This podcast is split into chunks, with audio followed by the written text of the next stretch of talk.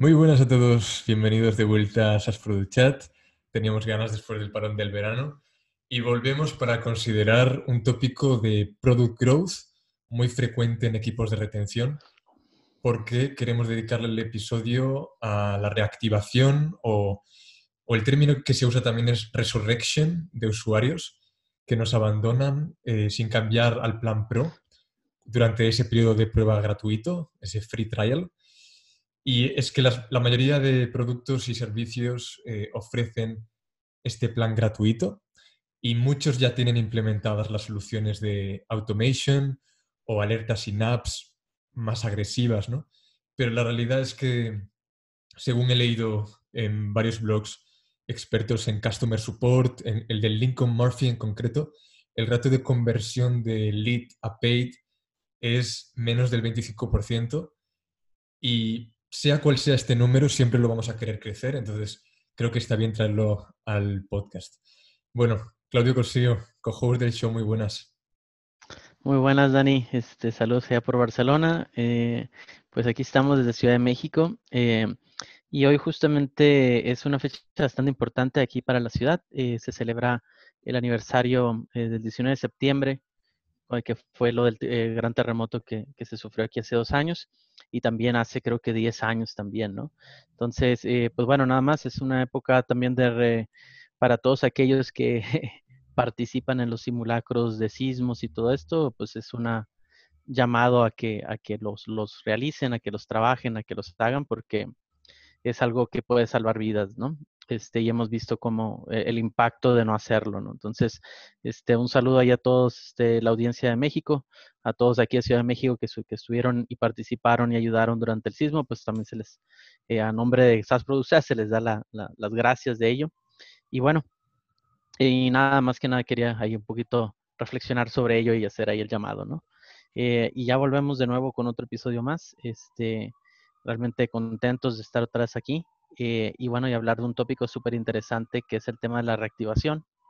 Eh, o, o, o, resurgimiento o resucitación, como le quieran poner, ¿no? Pero al final es como todos aquellos potenciales clientes que de alguna manera u otra dejaron de utilizar tu producto, cómo los vuelves a reenganchar, ¿no?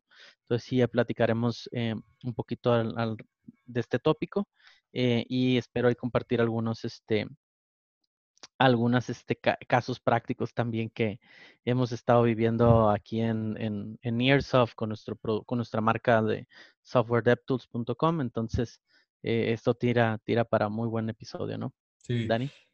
Eh, o sea, en, lo, que decías sobre eh, los terremotos, yo también quiero saludar a la gente que desarrolla tecnología en este campo, ¿no? Que eh, la gente de Sky, Sky Alert, ¿no? En Estados Unidos también hay otra, otro producto.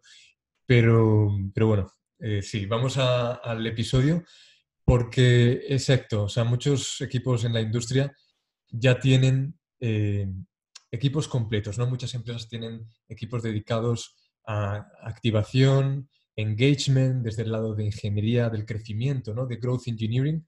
En concreto, son muy sonados los casos de Pinterest o LinkedIn, que tienen equipos completos, eh, pero, pero con, muchos, ¿eh? con muchos empleados en cada equipo. Eh, hay heads, hay ingenieros, hay personas de datos y todos dedicados a medir lo que pasa durante el funnel y en concreto eh, durante el periodo de prueba. Y un error muy frecuente que me encuentro es que muchos optimizan eh, durante el free trial, pero se olvidan muchas veces de hacerlo después eh, del free trial. Es decir, no hacen el seguimiento para, para poder cerrarlo. Y aquí cabría considerar un poco el tratamiento que le damos a esos leads según la etapa o el nivel a la que hayan llegado dentro del funnel y dentro del trial en concreto.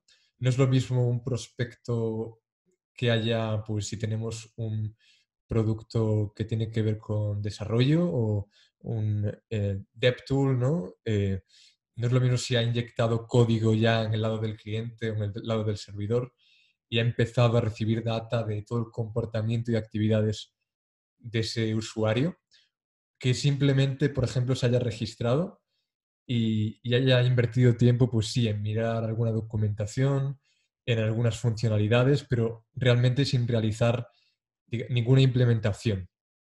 Entonces, del free trial ya hemos hablado en el episodio 33.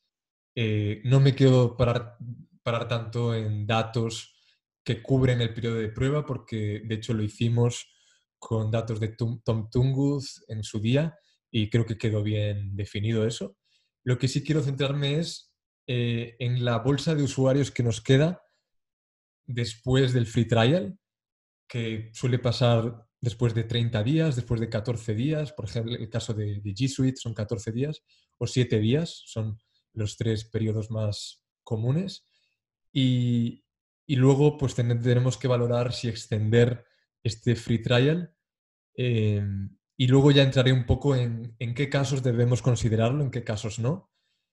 Pero está claro que si no nos dejan sus datos, ¿no? su tarjeta después del free trial, entonces, algo hay que revisar. Entonces, una métrica que me parece atractiva para ya empezar a hablar eh, de cosas muy concretas es el porcentaje de usuarios no convertidos que solicitan una extensión de su prueba gratuita. Entonces, habrá una bolsa que hayan realizado X acciones, pero no han tenido tiempo material de poder dedicarle al producto, pero siguen interesados, ¿no? Entonces, aquí eh, habría que valorar, ¿no? Porque si somos un producto que tiene muchos competidores, SaaS, que por ejemplo en el campo del, email marketing se da mucho, está Octopus, está eh, MailChimp, está Customer.io, SendGrid, etc. Entonces sabemos que tenemos mucha competencia y el usuario probablemente esté contemplando más de una opción. Por tanto, eh, esta, extensión puede ser decisiva ¿no? para que prueban internamente el producto eh, con un caso real, reciban datos eh, y puedan tener ese micro momento, ese aha moment, que es ese instante ¿no? en que realmente percibes el valor del producto con claridad y, y ves cuánto de ese software te puede ofrecer. ¿no? Sí, eh, has tocado un punto muy importante, ¿no? Es, em, y, es una métrica eh, em, significativa, ¿no? Eh, todos aquellos que te piden extender este trial, antes de, de, que tú accedas a ello, mi recomendación es de que le preguntes, o sea, tengas ahí como un cuestionario y evalúes si este es un potencial cliente, ¿no? Eh, si estás empezando de cero, obviamente no vas a tener con quién compararlo, pero todos aquellos que ya tengan uno, dos o tres clientes, ahí es donde sí es importante tener el user persona, ¿no? O sea, y es evaluar, ok, si vale la pena extenderle o no vale la pena, ¿no? Porque al final no quieres em, setear malas expectativas, ¿no? Tanto para tu equipo como para el cliente, ¿no?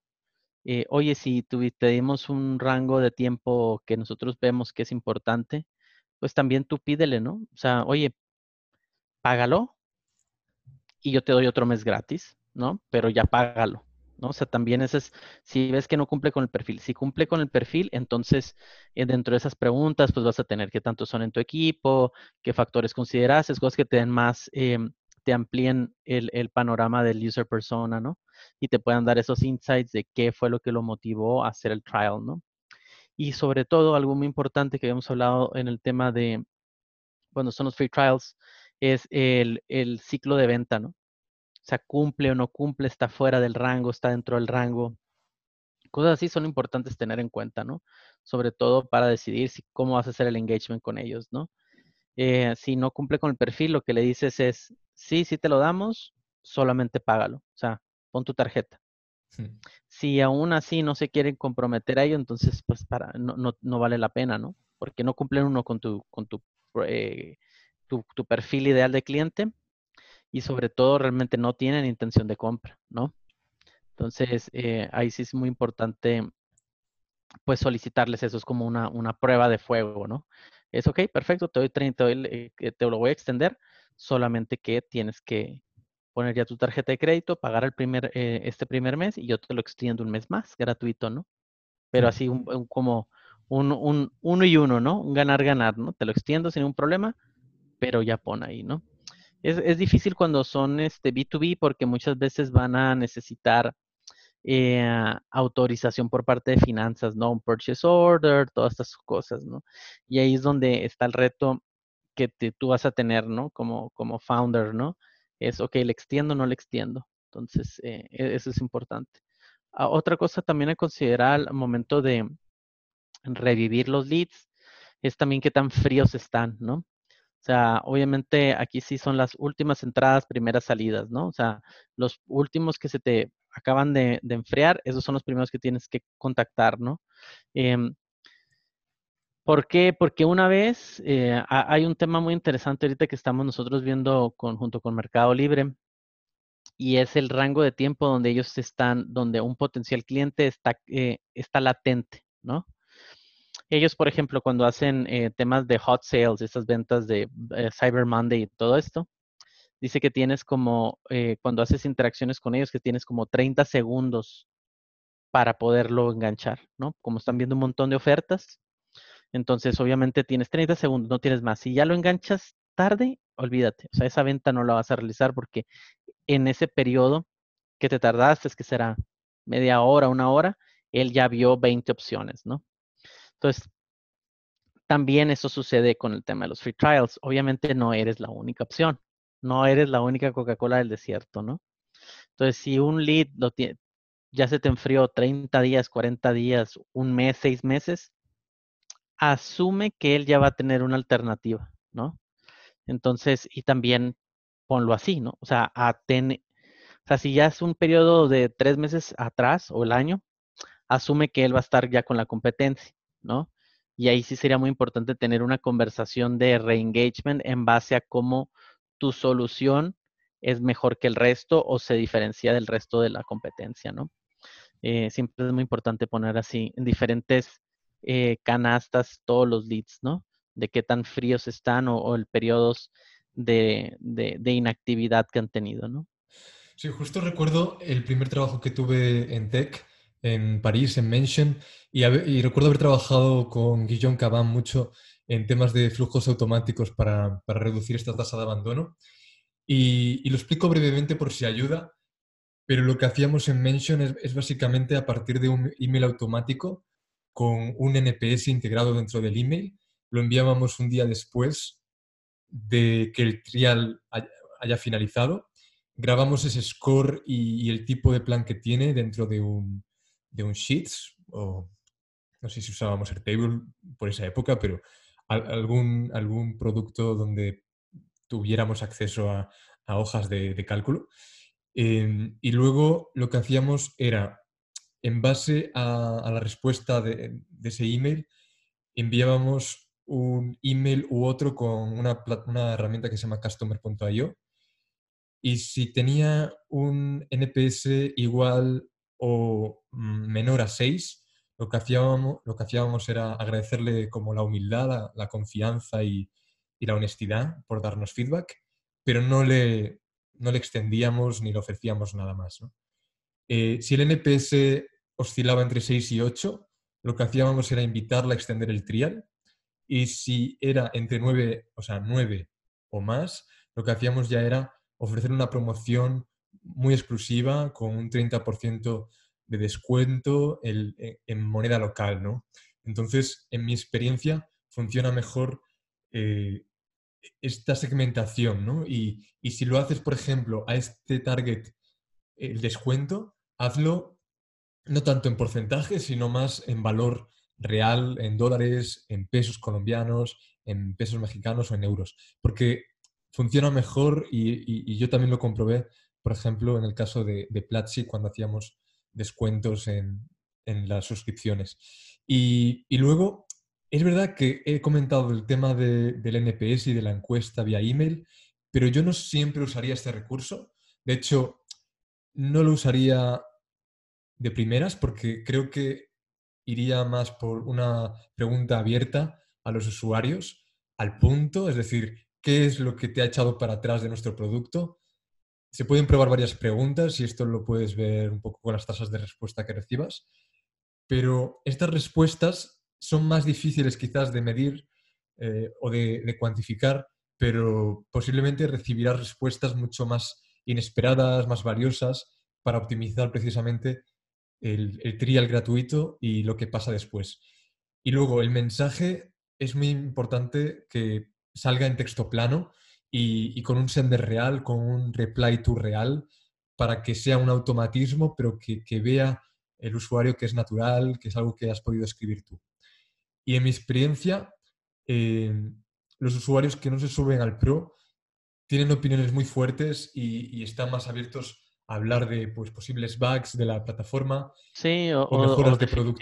que no les cuadró, ¿no? O sea, creo que eso es algo que, que los, los, founders tienen que estar como muy abiertos a, ¿no? A esa crítica constructiva.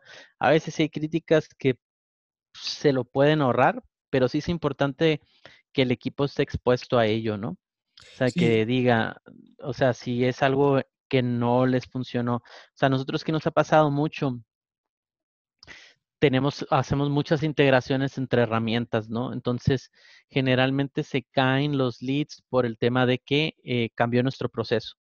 Ya no trabajamos con Trello, ya no utilizamos Freshdesk. Eh, el, bot es muy eh, verbos, verbos, ¿no? O sea, habla mucho, nos manda mucho spam, ¿no? Em, entonces, sí, es durillo, ¿no? Que sean las preguntas tan abiertas, pero sí, dan mejores insights, ¿no? Si tú ya tienes muy, ah, muy definido, muy granular eh, ah, el tipo de cliente que tienes, entonces posiblemente un NPS score es muy bueno, ¿no? Porque sí te da ese overall experience, ¿no? ¿Cuál ha sido, ¿no? Y lo, lo puedes cuantificar, siempre es bueno, ¿no? Sí, eh, eh, pero sí, como dices, no, no es, es, importante no abusar de ello. mucho de lo que nosotros hemos estado haciendo o que queremos, o que desarrollando es que la propia aplicación te arroje esto, ¿no? O sea, durante el uso, ya le queda la última semana, eh, pues que tengas la oportunidad de el propio, el propio eh, aplicación te diga, oye, ya quedan tantos días, ¿no? Este, danos tu feedback, ¿no? Eh, o cuando ya se, se, expiró, pues que tenga una pantalla latente, ¿no? O sea, oye, ya se expiró, danos tu feedback, y con esto poder volverlo a reenganchar, ¿no? De alguna manera. Porque si das tu feedback aún cuando ya la aplicación ha expirado, ¿no? Y es lo único que tiene ahí, tienes altas posibilidades de poder enganchar al usuario, ¿no? Hmm. Sí, de hecho, eh, Clau, justo lo que comentabas ahora me parece interesante porque cuantificar podemos siempre hacerlo. Lo único que tienes que diferenciar muy bien las cuentas eh, que tienes, ¿no? O sea, hay cuentas grandes, B2B, que quizá no les importa tanto el pricing, porque no son los usuarios que más se preocupan porque, porque tienen mayores presupuestos y, bueno, evidentemente tienen una cuenta de gastos y tienen que reportarlo, pero no dan tanto feedback de mejoras del producto, se conforman con que funcione y haga el trabajo. ¿no? En cambio, yo sí creo que hay que usar herramientas tipo MacDoodoo, eh, perdón, o Clearbit, ¿no? que digamos son predictivas y saben perfectamente que esta, esta empresa tiene este, este presupuesto o al menos tiene esta cantidad eh, de, de, monthly recurring revenue y podemos atacarle eh, con este plan o con este email. En cambio, esta es más pequeña, tenemos que jugar más con una pregunta más abierta, ¿qué podemos hacer por ti? Quizá darle una guía mucho más concreta eh, de onboarding, ¿no? Como recibirle, darle la bienvenida eh, con un comercial, con una persona experta en producto. Por ejemplo, los, los de Superhuman lo hacen muy bien esto. están contratando eh, onboarding specialist, gente muy buena eh, en comunicación, pero que saben también de producto. Entonces pueden guiarles a los más dudosos. ¿no? Entonces, hay muchas maneras de atacar esto. como usuario, por ejemplo, no soporto las llamadas frías. Yo sé que son cualificadas muchas veces y, los equipos de ventas B2B sobre todo lo hacen mucho. Y, yo sé también que los ratios de conversión se acompañan, muchas veces son de, del 2% y está bien, pero me niego a hacerlo como usuario y, también me, me, negaría a hacerlo también como empresa, ¿no? Porque está claro que el recurso de la llamada eh, es lícito, pero hay que hacerlo inteligente. No es lo mismo hacer una llamada a partir de un ticket, porque la acompañas con esa duda técnica y tú puedes ayudarla a implementar esa funcionalidad concreta que te pide, o puedes, por ejemplo, dar una solución alternativa, ¿no? Lo que he comentado de Superhuman, pero que te llegue una llamada, nada más te registres en el producto. Recuerdo haberlo hecho con un producto eh, como Website Optimizer, este, este, producto que era para hacer mapas de calor y A-B testing dentro de in-app, dentro de tu producto. Me llamaron al minuto de haberme registrado, no me había dado tiempo para nada de, de hacer ningún chequeo a la aplicación. Eso lo considero un poco ¿no? intrusivo. No sé qué opinas, Carlos, ahí. eh, te diré las historias de que nos han bloqueado, nos han marcado spam, o sea, sí, o sea, al final ah, e, el error que cometió eh, esta empresa fue que no, no, no, no tenía contexto de ti, ¿no? Y eso es un error que no como equipo de producto no debes de tener, ¿no? O sea, si vas a tomar una decisión, ya sea de customer, y, sobre todo en el área de customer success, tienes que entender con quién vas a hablar, ¿no? Eh, para nosotros es crucial siempre eh, entender quién es el decision maker dentro de todos los usuarios de la, del cliente, ¿no? De la organización. Porque al resto no lo quieres molestar. Al resto no le quieres mandar un mail, a menos de que le preguntes de que sean cosas para el NPS score, ¿no? Oye, ¿cómo te ha ido con la, la, retrospectiva pasada? Haciendo las estimaciones de con Scrum Poker, ¿no? Todas esas cosas, ¿no? Pero, pero sí, o sea, es una línea muy delgada, ¿no? Y lamentablemente la vas a cruzar muchas veces. Sí tienes que estar como muy, eh, aceptar que ese es un, un, un, eh, un mal necesario de la industria, ¿no? Que muchas veces va a estar spameando, muchas veces la gente no va a estar receptiva de que les, eh, les mandes un mail o les marques, ¿no? O sea, en, tu caso, ¿no? Entonces sí tienes que, es importante tener mucho contexto de tus clientes, ¿no? Entonces todos estos data points son importantes. Algo también importante para el re-engagement con, con, con los clientes y lo tocamos también en el tema del free trial, es el ciclo de vida que tengan, ¿no? Por ejemplo, nosotros para Enterprise eh, Clients, nuestro ciclo, tenemos mucho churn. O sea, se lo instalan, la aplicación de Atlassian, eh, ya sea server o data center, ¿no? ¿Qué porcentaje, Clau, dirías que es mucho churn? Porque quizá la gente se pregunta, 12% es mucho churn, depende mucho de mi industria, benchmarks. A ver, eh, dicen, ya he estado muy clavado en eso este año, el tema del churn. Em, lo ideal es que manejes entre un 3 y un 5%. Eso es lo ideal para, para plataformas B2C. Para B2B em, tiene que ser un poquito más abajo de ello, ¿no? Porque el tema es, una vez que te paga, que te paga un cliente enterprise, es muy difícil que se haga churn. Ahí tienes que bastar entre un un 2, un 5%, ese rango, ¿no? Eh, eso es como lo ideal. Eh, pero obviamente varía, ¿no? O sea, varía porque, no sé, qué te gustará eh, para herramientas que son de marketing, ¿no? Ad tech y todo eso, imagino que debe ser más, ¿no? Porque es lo del momento, ¿no? O sea, estas plataformas de influencers y después ahora plataformas de video, ¿no? Entonces, el, el tema de todas estas em, dónde gastas tu dinero en ads, creo que eso sí tienen un churn muy, como muy variable, ¿no? Y muy, muy agresivo. Em, pero más que nada, lo más importante para ti es la medida de, ok, estas nuevas personas que están, que pasaron ya a pagar y que se fueron, ¿no? Y aquellas que volvemos a traer, que hay un ratio saludable, ¿no? Donde obviamente los que se van son menores que los que están entrando o estás reenganchando, ¿no? Em, y con esto, pues el equipo, todo el equipo tiene que ayudar porque es a nivel producto también donde se hacen las mejoras, no es solamente mandar mails, no es solamente en escribirles por LinkedIn, mandarles un tweet o, mandarles un mail, ¿no? O sea, es el producto tiene que también que platicarles, ¿no? Es aquí donde te decía que estamos nosotros viendo, oye, cómo el producto te puede ayudar a, ok, ya sabemos que te vas a ir. Bueno, antes de que te vayas, danos tu opinión, ¿no?